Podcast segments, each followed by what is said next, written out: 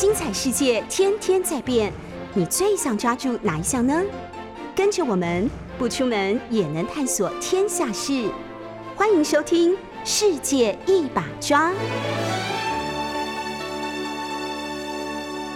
各位早安，我是杨永明，欢迎看今天的这个是呃杨永明看世界，世界一把抓。那今天要跟各位谈的就是如标题所呈现的。日本前首相安倍晋三在十二月一号的时候呢，呃，透过视讯的方式对台湾的一个智库的会议发表这个演说。演说的名称叫呃新时代的台日关系啊，但是他演说的内容其实这个蛮长的，大概有三千三百个字哈，所以蛮长的一个演讲。那中间有几点呢，引起全世界的这个关注。马上当天晚上。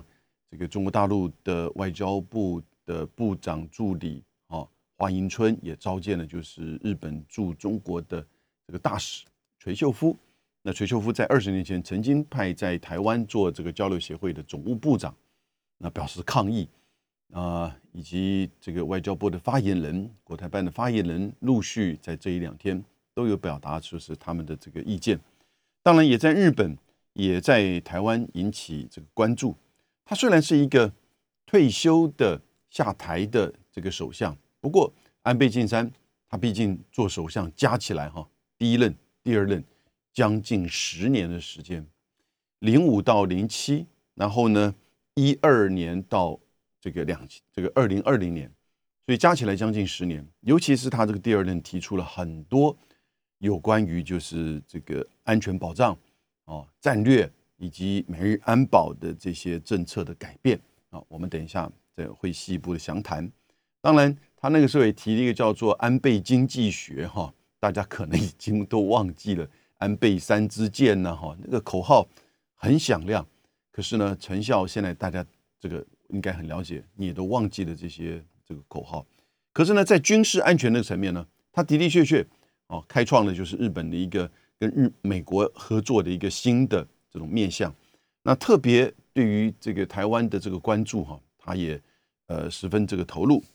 其实，在二零一三年，我们台湾也在安倍的就是第二任啊的第二年，跟他这个成功的签署台日渔业协定啊，台日渔业协定，我想这也是安倍他的这种呃，就是说呃主张坚持之下，那延宕了十八年，谈了十七次的台日渔业谈判呢。终于在二零一三年能够有这样一个台日约协定啊，那我觉得其实他这个演讲当然啊不能够等闲视之啊，但是呢要正确的解读，不要过度的解读，所以我等一下先把他的这个演讲大概的内容跟各位介绍一遍，蛮长的三千三百字，然后呢有三点，他特别提到这个台湾有事就是日本有事。也就是美日安保有事这样子的一个逻辑论述啊，我们怎么解读？对不对？可不可行？第二个，他提到呃，蛮直接的，他说中国大陆如果对台湾采取这个军事冒险行动啊，就等于是走向经济自杀的道路，好，很直接哦。OK，第三个他提到了就是有关于特别是。在这个区域的啊，跟美国的合作的，从印太啊到跨的，其实这两个东西早期的时候都是安倍的政府所提的，然后呢被美国啊这个川普时期到拜登时期，哎把它扩大运用啊，这表示什么意涵呢？表示美国的盟国在分担美国的责任，不管是在战略构想上跟军事准备上哈，其实都已经扩大了。一方面当然是盟国的角色可能影响力会扩大，另一方面呢，也显现出美国的军事能力需要盟国的协助了。所以，我们先从安倍的演讲，再到我刚刚谈的这个三点，呃，我自己的这个观察跟解读。安倍的演讲，他说，他其实分几个层面，我觉得蛮有逻辑的。他说，他首先谈到这个日本跟台湾所面临到的这个环境。那当然，特别是台湾的这个处境。那第二部分呢，他谈到中国大陆的这个军事啊的这个增加啊。那第三部分呢，他提到就是特别日本自己本身的这个军事的提升啊，以及区域战略的这些构想。那当然最后啊，整篇一直到最后，他强调的都是民主、自由啊，以及日本跟台湾所共享的这些这个价值。那如何来协助台湾啊？特别他说立即的，包含 TPP 啊，日本叫 TPP，我们这边叫正确的名称叫 CPTPP 啊，以及在这个 WHO、WHA 的这个参与上啊，这个安倍呼吁要提供这个协助。他说，首先他说这个日本与台湾面临到的这个环境哈，那他一。开宗明义就说他支持台湾加入这个 CPTPP 啊，而且他觉得台湾具有加入这个 CPTPP 的充分条件。他提到了在呃像是医疗卫生、气候变迁、航空通讯、刑事犯罪哦，在这些领域呢，呃，国际角力的这个场域，那其实台湾却没有被承认，没有被接受。那他提到过去。呃，我们台湾能够以观察员身份参与 WHO 等国际组织，好，然后呢，他觉得类似的这样子的一个参与，在其他的领域呢，都应该要有这样子的一个恰如其分的发言权。不过他大概忘记了那个时候，呃，就是我不时的插一点我自己的小评论哈，就是那个时候台湾能够参与 WHA 哈，应该讲 WHA 的这个世界联合国。世界这个卫生大会，关键其实是在马英九政府时期，这个两岸的这种关系维持稳定平衡，哦，那个时候提出来叫做这个亲美友日和中，啊，特别就是在中美跟这个台日这个这个两岸之间呢，维持这个平衡，才有那个机会啊，才能加入到加入到这个 WHA。那现在呢？其实这个问题呢，当然关键是在两岸哈。他其实，我想他把过去这个台湾所采取的这个政这个平衡的这个政策，跟中国大陆维持友好的啊互动的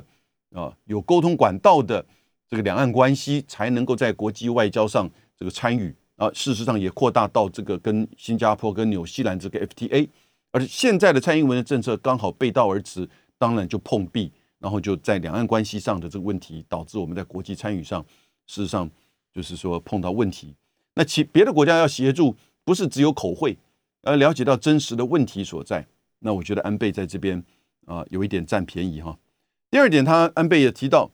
中国大陆在军事费用上不断的增加。他说，这三十年来，中国的军事费用已经成长了四十二倍。相对于日本的防卫预算，足足高了四倍之多。那他甚至预预预言呢，到二零四九年，哇，那距离现在还有三十年，这个将近三十年的时间。北京在二零四九年，他说将会庆祝百建国百年，所以在未来的三十年间，中国在经济跟军事的费用上，预估每年会有百分之七百分之七的成长。哇，他对中国经济还蛮有信心的哈。他说中国的经济。呃，和军事的费用啊，那当然，因为它含经济嘛，他说每年将会有百分之七的成长，这个数字其实可能大概比中国大陆自己评估都还高哈。三十年能够都有百分之七，那这就不得了了。如此一来，中国在经济跟军事上的费用可能会比现在高出了八倍之多。OK，这里我的评论是，三十年来中国的军事费用已经成长了四十二倍，我们就先相信他讲的这个数字的这个倍数。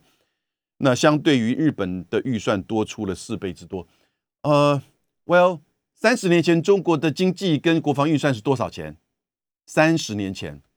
对不对？所以以及这三十年前它同时的经济发展的倍数是多少？所以你从这个角度，他后面有谈到嘛？未来的三十年，中国的经济跟军事会成长，这个比现在高出了八倍。所以这个当我们看到很多数字的时候，哈。各位一定要了解，你要做一个更平衡的，呃，或者是多去思考不同层面的这种比较。那如果中国大陆在过去三十年的军费可以做将近四十二倍的成长，是不是表示它的经济的成长也有这样子的一个速率？同时，三十年前它的军事是多少？如果说一块钱变三十二块钱，其实这个是怎么样的一个成长？还是说是这个一兆变三十二兆？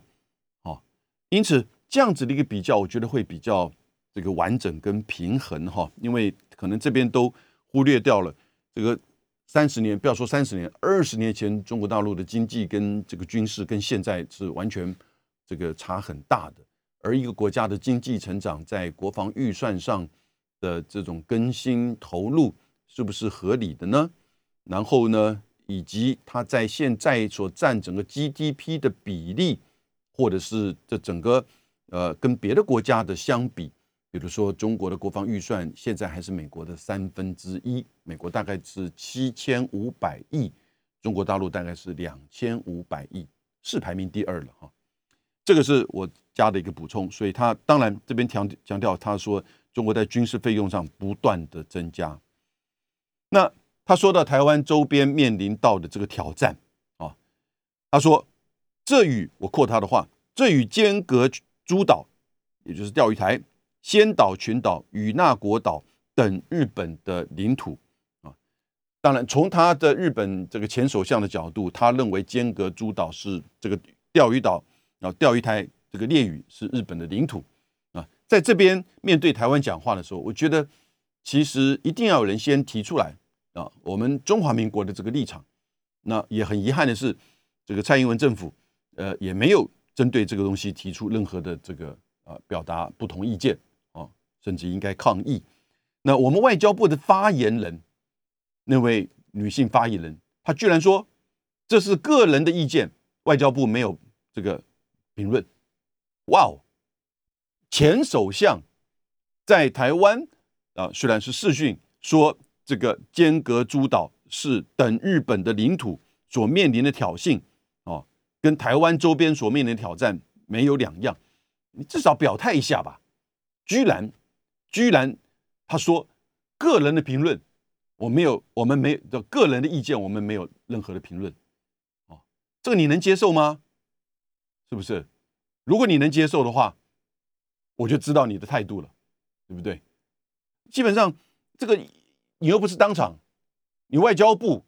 中华民国外交部的发言人，在这个议题上之后，居然你你跳过就算了，哦，装都没看到就算了，还认说他是个人的这个发言，Well，真的是难以理解。那他提到说，台湾周边的这个挑战，这与间隔诸岛、仙岛诸岛与那国等日本的领土领海所面临的挑衅没有两样。我们必须超前部署，防范中国从空中、海上、海底不断的进行各种军事的挑衅。然后他说，日本与台湾该如何应应呢？那就要高举自由、民主、人权、法治等普世的这个价值，然后呢，共同努力。OK，他通篇谈到很多有关于是民主跟自由的一些概念。哈，我觉得这些概念，我是我是没有意见。我觉得他有一些部分也讲得很深刻。然后呢，他说，接下来个人将他会从如何促使中国大陆能够自我节制的一部分做说明。哎，这里重点就来了啊！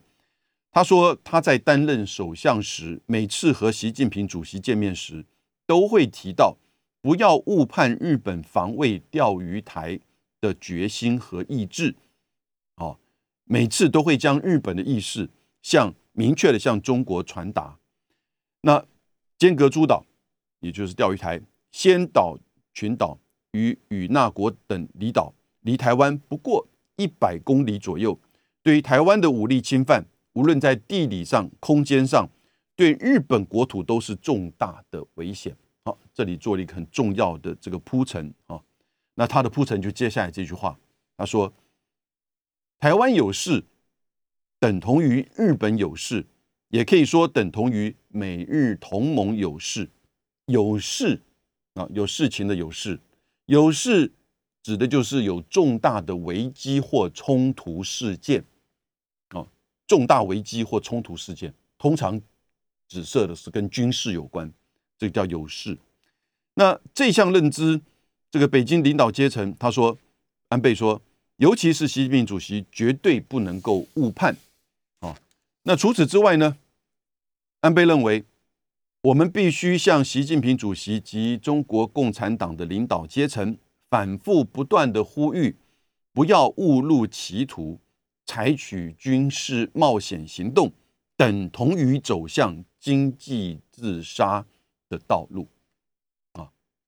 采取军事冒险行动，等同于走向经济自杀的道路。哇，这讲的很直接，对不对？啊，而且很耸动。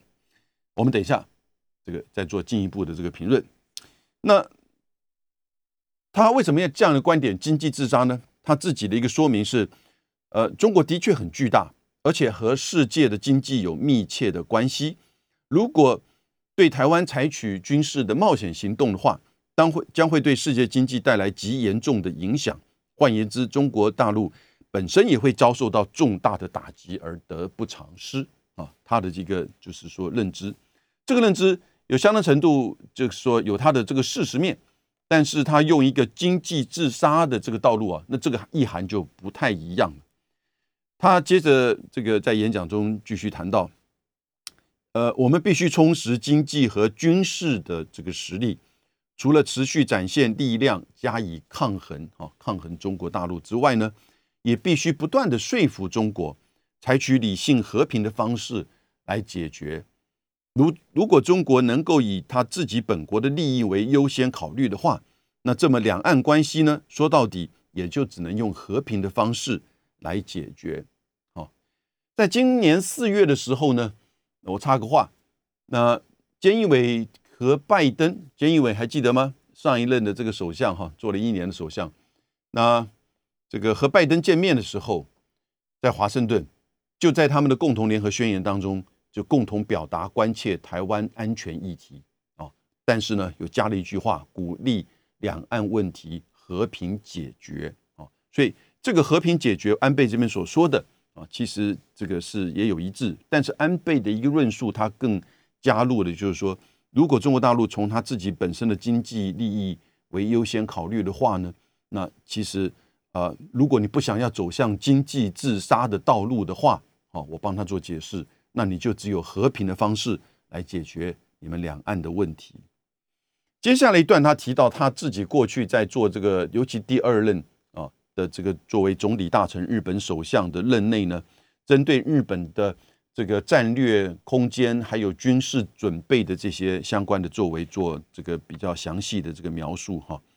那二零一二年他开始担任第二项第二任首相期间呢？他就下定，他说他下定决心哦，要提升日本的自我防卫的能力。他说，在这个之前的十年，日本一直都是在删减防卫预算。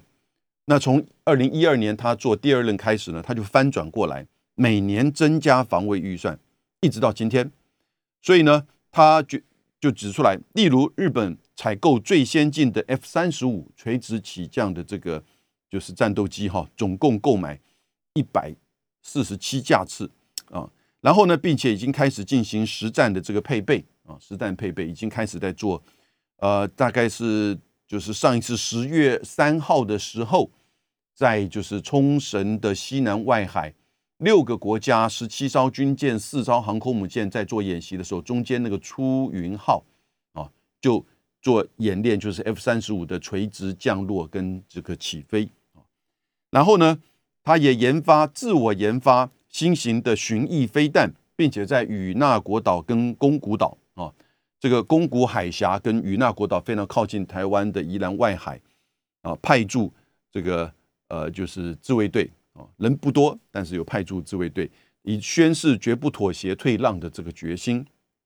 这个对个人而言，消耗了很多的这个政治资本。他说，这个在国内哈，事实上招致了很多的这些质疑跟反弹。但是他说，只要攸关日本生这个生死存亡的事态发生呢，日本跟美国就可以联手发动行使集团自卫权啊。日本叫集团自卫权，也就是集体自卫权啊。这是联合国宪章第五十一条所提到的。那这也是二零一五年他没有提到这个法案，也就是日本在这个安倍境内所这个主导通过的新安保法啊。接着安倍说，这个其实蛮有趣味的。他说：“日本跟自卫队跟美国的这个美军的这个合作，哈，呃，共同的这个演练，那这个相对于美军的这些航行的护卫哦，海上的这些航行的护卫的次数，他没有办法这个对外公布。不过他说，我们可以告诉你，日美之间的联合军事演习，在二十年前大概是每年举行二十次，每年二十次。二十年前，呃，去年呢，二零二零年已经增加到四十九次。啊，这一个很明确的一个数字，说现在美日安保。驻日美军和日本的自卫队，不管是海上、空中还是这个陆上的这个自卫队，哈，那已经跟美国每年举行四十九次啊的这个就是共同的这个军事演习，那希望把这个整个美日同盟呢能够更进一步的强化。随后他提到说，他过去提出了一些这个概念，比如说印太 （Indo-Pacific） 这样一个字眼，其实是没有错，是安倍这个。他所提出来的这个新的这个概念，哦，然后呢，他也在二零一七年之前呢就提到过，包含美国、日本、澳洲跟印度的，就是说这个四方安全对话。那时候提出来的时候，呃，大家的反应比较不是那么直接，不是很热络。那因此呢，最多就举办一些次长级啊，外交部次长级的这样子的一个对话。然后呢，这个川普。就把这个印太的概念，哎，运用作为一个印太战略，甚至把美国的太平洋这个总部改为叫印太总部。然后拜登呢，更把这个 QUAD 四方安全对话一下子提升到了元首级的高峰会议啊，所以他就是特别强调这些东西来搭配，就是他之前所重视的这个，呃，就是这个日本的军备的这个提升。最后当然都提到了，就是台湾的民主。以及支持台湾参与 WHO 的这些 WHA 的活动，这是安倍的演讲的大致。安倍讲到民主这个概念的时候啊，他这个呃不断的挂在嘴上，整篇就是民主、民主、民主啊，台湾的民主、日本啊的价值以及共同的这个概念。那尤其是他说这个要对抗这个黑暗，他说如果想象自己处于黑暗。的状态当中，为了消灭黑暗的状态，机关枪是派不上用场的，只有民主。那他就说呢，他就说他非常尊重印度总理莫迪曾经讲过的这句话。他说，只要有一根蜡烛，莫迪说，只要有一根蜡烛就足够了，就可以用来点火。蜡烛的光亮处照亮的就是民主。哈，那他说他非常钦佩。这个莫迪总理的这句话，就多么的。莫迪总理哦，我在别的视频也提过哈，在今年的自由之家的报告，对于这位印度的这个总理莫迪啊，强力的批判跟不满。他对于印度的政治、民主、选举、种族哦，采取了非常强制，甚至。接近到迫害的作为，你知道他对在印度的穆斯林采取怎么样的那种强硬的对待呢？然后让各省的这种包含在接近孟加拉，在接近这个就是呃呃呃克什克什米尔哦的这些地方，那其实采取了非常强制的这个手段，比如说要求。这个从一九七一年孟加拉从变那个时候孟加拉是叫做这个东这个呃巴基斯坦独立之后变成孟加拉，但是那个时候发生战争的时候，很多人逃难到印度来，那一九居住的印度成为印度籍了。他们现在居然要他重新登记，而如果没有在一九七一年之前的居住的这个证明的话，就要就要剥夺他们的国籍，印度的国籍。这种迫害，然后在。针对就是这个克什米尔的这个自治地位，甚至违反宪法，哦，迫害到就是整个就是在印度的穆斯林，印度的十四亿人口当中，有将近两亿人口是就是穆斯林哦，哦，信仰伊斯兰教的，所以莫迪老早在他做省长的时候就被批判，还被美国禁止入境，已经有这个过去的黑历史，然后再做就是。这个首相说到总理做到现在，自由之家不是我讲的，自由之家批判莫迪迫害民主，而把印度啊从民主国家降低降降阶到就民主倒退国家，这自由之家一个民间的组织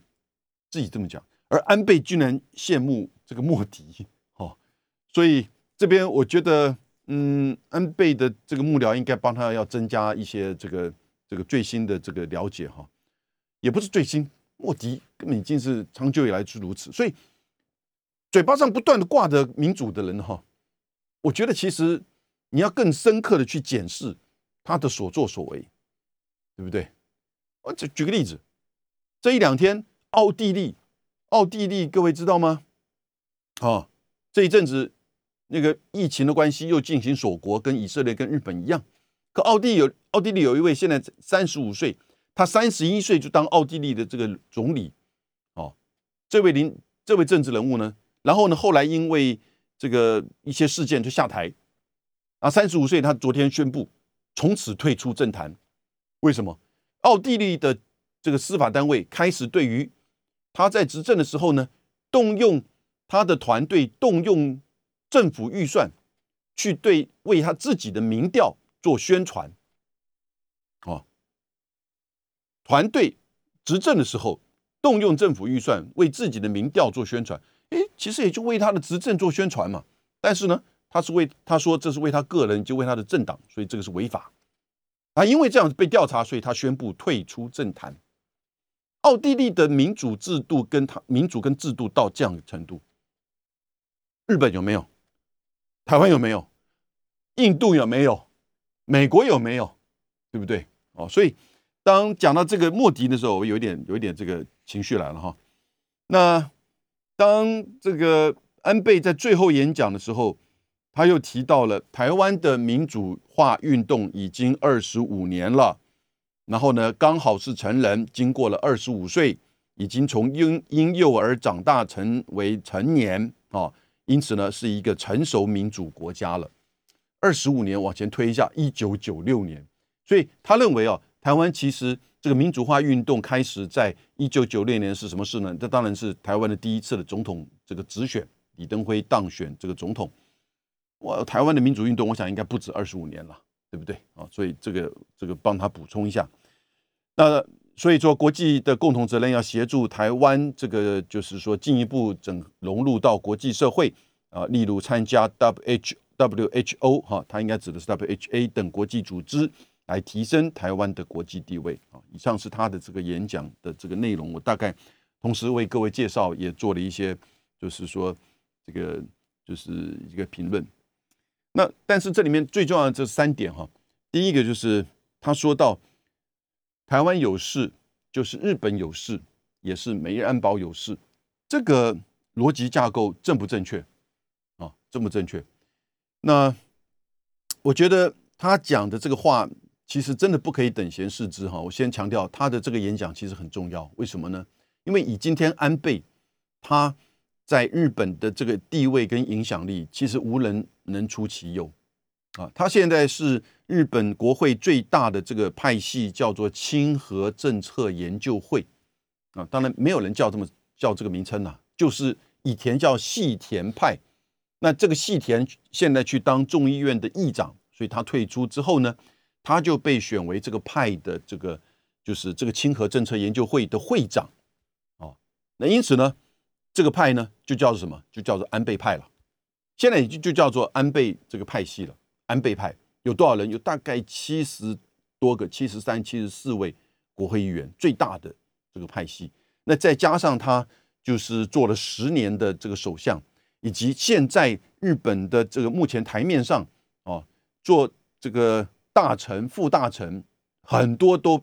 都是他提拔的，都是他用的人，包含现在的这个岸田文雄。那岸田文雄虽然跟这个安倍在路线上有一些不同啊，可是呢，这个由他来间接的哈支持岸田文雄做就是这个首相，因为岸田文雄那个时候不希望河野太郎来当担任这个首相，那个时候最人气的啊民调最高的是河野太郎，可是呢，他这个安倍晋三呢用间接的方式来提提名一个女的哦，叫做高市早苗，其实间接的按住这个岸田文雄能够当上首相。因此，安田文雄当上首相之后呢，他继续用安倍晋三的弟弟哦岸信夫做防卫大臣啊。可是呢，岸田文雄也希望去制衡一下这个安倍晋三无所不在的这种影响力，所以用安倍晋三的这个这个长久以来的政敌啊，那就是现在的这个外务大臣林方正哦，担任这个就是日本的外务大臣，所以蛮有趣味的这个一些变化。但是呢，这会表示什么？安倍晋三其实现在在日本，尤其是日自民党里面的保守右翼的这一些呃议员哈，其实这个大概一半以上都是如此。那他的影响力还是很深刻的。那这个不只是说他这个地位，因为他这么一讲这些话之后啊，其实就等于是开启了后续日本的这些保守右翼的这个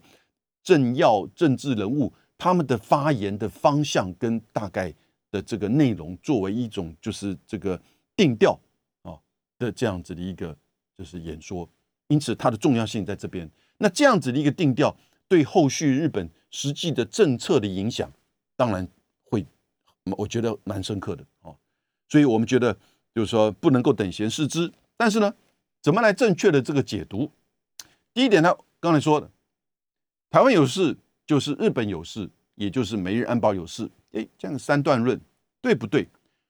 我们先从美日安保过去的这个体制来看，美日安保过去体制不是这样一个这样子一个论述，而是倒过来。美日安保，日本有事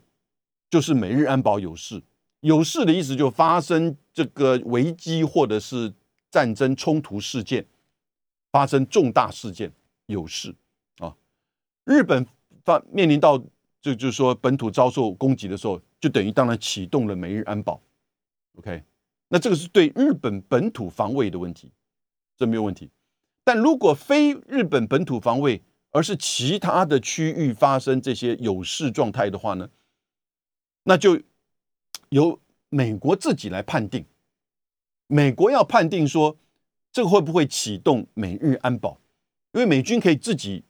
去就是说，这个不管是驻日美军，还是在关岛，还是在其他的这个第七舰队，哦，他自己可以决定说，他是不是能够单独的这个处理，需不需要用美日安保这个机制来要求日本提供怎么样的协助？而日本能够提供协助，其实在美日安保体制下，在过去呢，就是基地和后勤的这个协助，后来发展成对于加油，甚至到协助这个扫雷。啊除雷的这样子的一个这个任务，在有许多这个这个任务当中都有进行这些活动。那因此，美日安保的简单逻辑就是说，是由美国来决定美日安保是不是有事。因此呢，日本会扮演协助美国的后勤跟基地的这样一个角色啊。然后呢，也就是如果是台湾有事的话，美国会做这个决定。这基本上关键其实是在。这个美日安保那这样子的一个就是这个体制当中哈，那过去美日安保用什么？用远东条款哦，涵盖的远东，这是最早期的时候，六零年代的时候，六零年代的时候，美国同时跟日本跟中华民国都有邦交嘛，所以他讲的这个远东条款，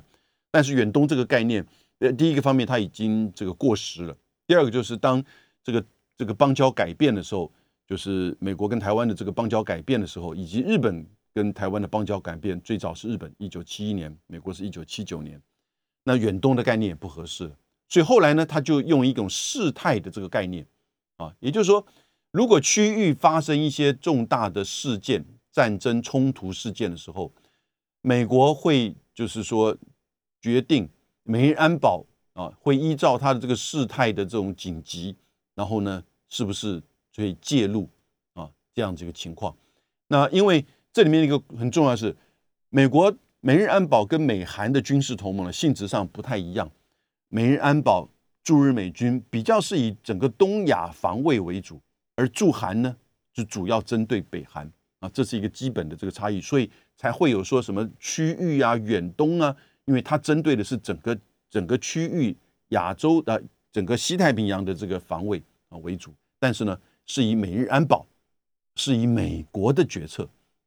作为主轴，日本通常都是被动的协这个后勤协助。日本有台湾有事，就是日本有事，也就是美日安保有事。安倍这么说，是不是这样子？我前面讲到美日安保并不是这样子的一个逻辑，有一点复杂，对不对？没有关系，我过去写过几篇文章，当然我不是让你去看，我刚才大概的解释说不是这样子，而是由美国来决定啊，然后呢是美日安保作为一个启动的，不是一个自动的就认为台湾有事就是日本有事，也就是这个美日安保有事。可是各位，那为什么安倍在这个演说当中这这样子讲呢？这句话哦，其实关键就是在安倍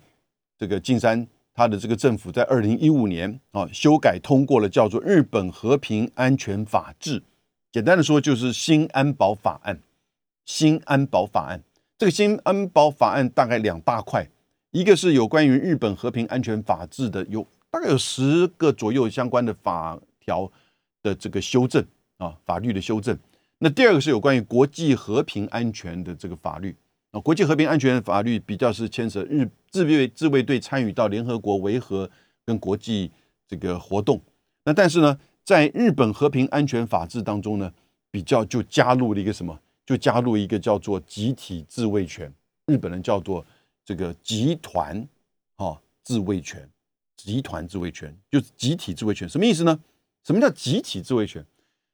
联合国的宪章里面，哈，二次大战结束之后，因为发生了二次大战、世纪大战，所以当联合国成立的时候呢，特别对于安全保障的这一块呢，啊，花了很大的心思，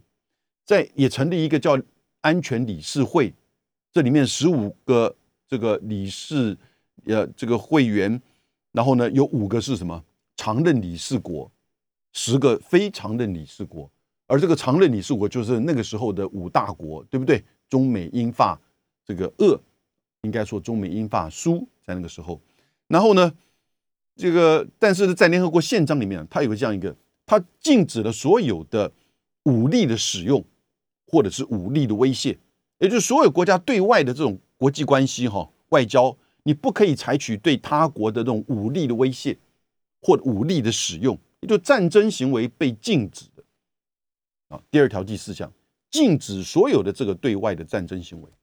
一旦发生这种对外采取武力攻击或者是武力威胁的时候，哎，联合国安理会就变就会冒出来了，就可以制裁你。制裁分成军事的制裁或者是经济的制裁啊，或外交的这个制裁，这是联合国这个集体安全体系里面的一部分。可是呢，他在第五十一条啊，就保留一个什么东西呢？那当然也知道，每个国家都会自己维持它的军队。那你军队既然不可以对外发动战争，这被禁止了，对不对？那你维持军队是什么？就保卫你自己嘛。因此，就第五十一条就说，当然你可以这个就是行使自卫权。你遭受到别的国国家武力攻击的时候呢，你可以的军队才保卫你自己，好，也就是你做自我防卫，这叫做自卫权啊，就自我防卫的这种合法性。然后他。后面第二这个五十一条的第二项就加了一句话，哎，这个集体自卫的这个权利呢也是合法的，什么意思？我可以去帮助别的正在遭受第这个其他国家这个武力攻击的国家，协助他的这种防卫，所以这个叫做这种共同防卫或协助防卫，也叫做集体自卫那，日文呢就叫做集团自卫。所以这这样子的概念而来的。那这个概念呢？那但是日本的宪法第九条，其实是如果你正确解读的话，是禁止这个行使的啊。日本的宪法甚至都认为说，这个当然他重复联合国宪章第二条第四项里面讲的说，不可以对外发动战争啊，等之类。那因此他说，呃，这个也提到，那不会维持。未达以上目标的军事的力量，啊，哎，这个在整个日本冷战时期就有争议了。那日本的自卫队成立是不是合法？日本的自卫队，那支持的日本自卫队的自民党就认为说，日本自卫队成立是在做自我防卫的，做防御工作的，而不是要对外发动战争的。那这样子的一个，当然应该是合法，就跟其他国家的这个军队一样。但是那个时候的反对党，日本社会党，甚至连日本自卫队的合法性呢？核线性的都予以否决。那现在安倍要做的，已经不是在讨论日本自卫队是不是核线，这个大概问题已经变得很小了啊，甚至一度他要修宪，把这个给在宪法里面确定日本自卫队的这个核线性，那甚至改名叫日本军。但是呢，这个当然都没有做到，我觉得未来也不容易做得到。但是日本在这个安倍在二零一五年改的这个日的新安保法，他他就把这个集体自卫、集团自卫权加入进去了。他说：“我 quote，与日本有密切关系的他国遭到武力攻击，或国民的权利有彻底遭颠覆的明显危险的情况下，即使日本没有直接受到攻击。”也可以派遣自卫队前往协助防卫，这是法律里面新的新安保法里面所说的。OK，这是的的确确在新安保法的这个逻辑当中呢。啊，如果安倍今天还是首相，因此他的逻辑就是台湾有事。我刚刚跟各位讲的，它里面的前面的内容，它不是铺陈了很多吗？他说间隔群岛就钓鱼钓鱼台了，呃，这个仙岛群岛、与那国岛，因为离台湾这么近。所以，当台湾遭受到武力攻击的时候，等于日本的领海领土也面临到立即的危险。因此，他认为台湾有事就是日本有事。他用这种地理的临接性跟台湾的关联，认为说这个依据他所主导修改的二零一五年的新安保法里面的这种放进来的集团自卫权。所以呢，虽然日本是没有遭受到直接攻击，可是他认为跟日本有密切关联的他国啊，或日本的国民这个有受到受到超这个彻底颠覆的这个明明显危险的时候呢，或日本的自己的领土领海遭受到危险的时候呢，他就会这个派日本军、日本的这个自卫队介入，这就是他的逻辑。台湾有事，即日本有事。那如果依据美日安保，日本有事的时候呢，也就是美日安保有事。其实我觉得华盛顿对安保的这个逻辑啊，会有意见的，会有意见的。当然呢，哎，怎么由你来认定了？由由你把我拉入战争了？哎，就是这个意思哦。也就是你一旦认为台湾这边发生冲突，就人日本遭受到攻击，所以你马上把启动美日安保，要我美国也跟你去参与战争。这个完全不符合美国的。不管是战略模糊，还是美国在这边的这个战略利益，哈，时间的关系，我很快的进入到第二部分，就是说，他说中国大陆如果对台湾采取军事冒险行动，等同走向经济自杀的道路，啊，这个话讲的非常的这个直接。那意思就是说，什么意思，他如果说中国大陆武力攻打台湾，走向经济上自杀的意思就是说。日本跟其他的国家将会采取断绝贸易跟全面经济制裁，这才叫经济自杀嘛，对不对？哦，如果不是这样的话，那怎么叫经济自杀？也也就是说，他认为其他国家跟中国大陆断绝贸易或者是全面经济制裁，会造成中国大陆的经济自杀，这个本身就画了一个问号，对不对？哦，但是呢，更有趣味的是，各位有没有想到，以现在中国大陆跟其他国家的经济互赖的这个程度？尤其你看到过去这个疫情的两年，美国对中国大陆采取的贸易战跟科技战，到现在美国面临到的供应链跟通膨，以及整个经济的问题，因为美国可以不断的印钞票了。别的国家呢，以现在日本跟中国大陆这个贸易的密切，如果日本对中国大陆采取全面性的经济制裁，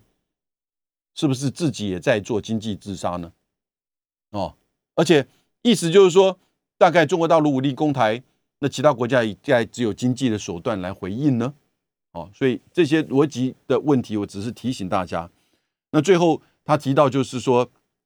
这个印太跟扩的这个概念，然后被美国所运用，以及日本的自卫队和日本的这个军事协助，怎么样跟美国共同的进行这些这个就是说互动，以及加强美日安保的这个体制，这里面的的确确。也就是说，美国其实越来越依靠盟国日本啊，以及现在的澳洲，因为它成立了一个 AUKUS 啊，澳洲要分担建构一个核潜舰的这个舰队，所以也就是说，日本这些国家对于美国的印太战略的影响是有增加的，也就会有这个牵制或者是说会有引导的这个作用。我觉得安倍晋三他虽然讲的是他的个人的观点哈，他个人的观点，那。日本的驻中国的这个这个大使垂秀夫他说：“这是他个人的观点，我没有必要为他个人的观点，就是说一个不在政府职位里面的个人的观点做解释啊。”这是垂秀夫讲。但是呢，如果你真的认为他只是他个人观点而不重要，那你就错了。我觉得这也是一个很有影响力的观点，千万不可以等闲视之。至少他会开启啊，跟定调整个日本自民党里面保守优异的这些政治人物，他们将来如何看待两岸关系跟这个台日之间，还有美日安保的战争或者是军事冲突的这个议题。好，因此呢，我觉得其实他的这个演说，他的演讲还是有相当的这个，就是说影响力跟他的这个重要性。好，那今天为各位分析到这边，谢谢大家，拜拜。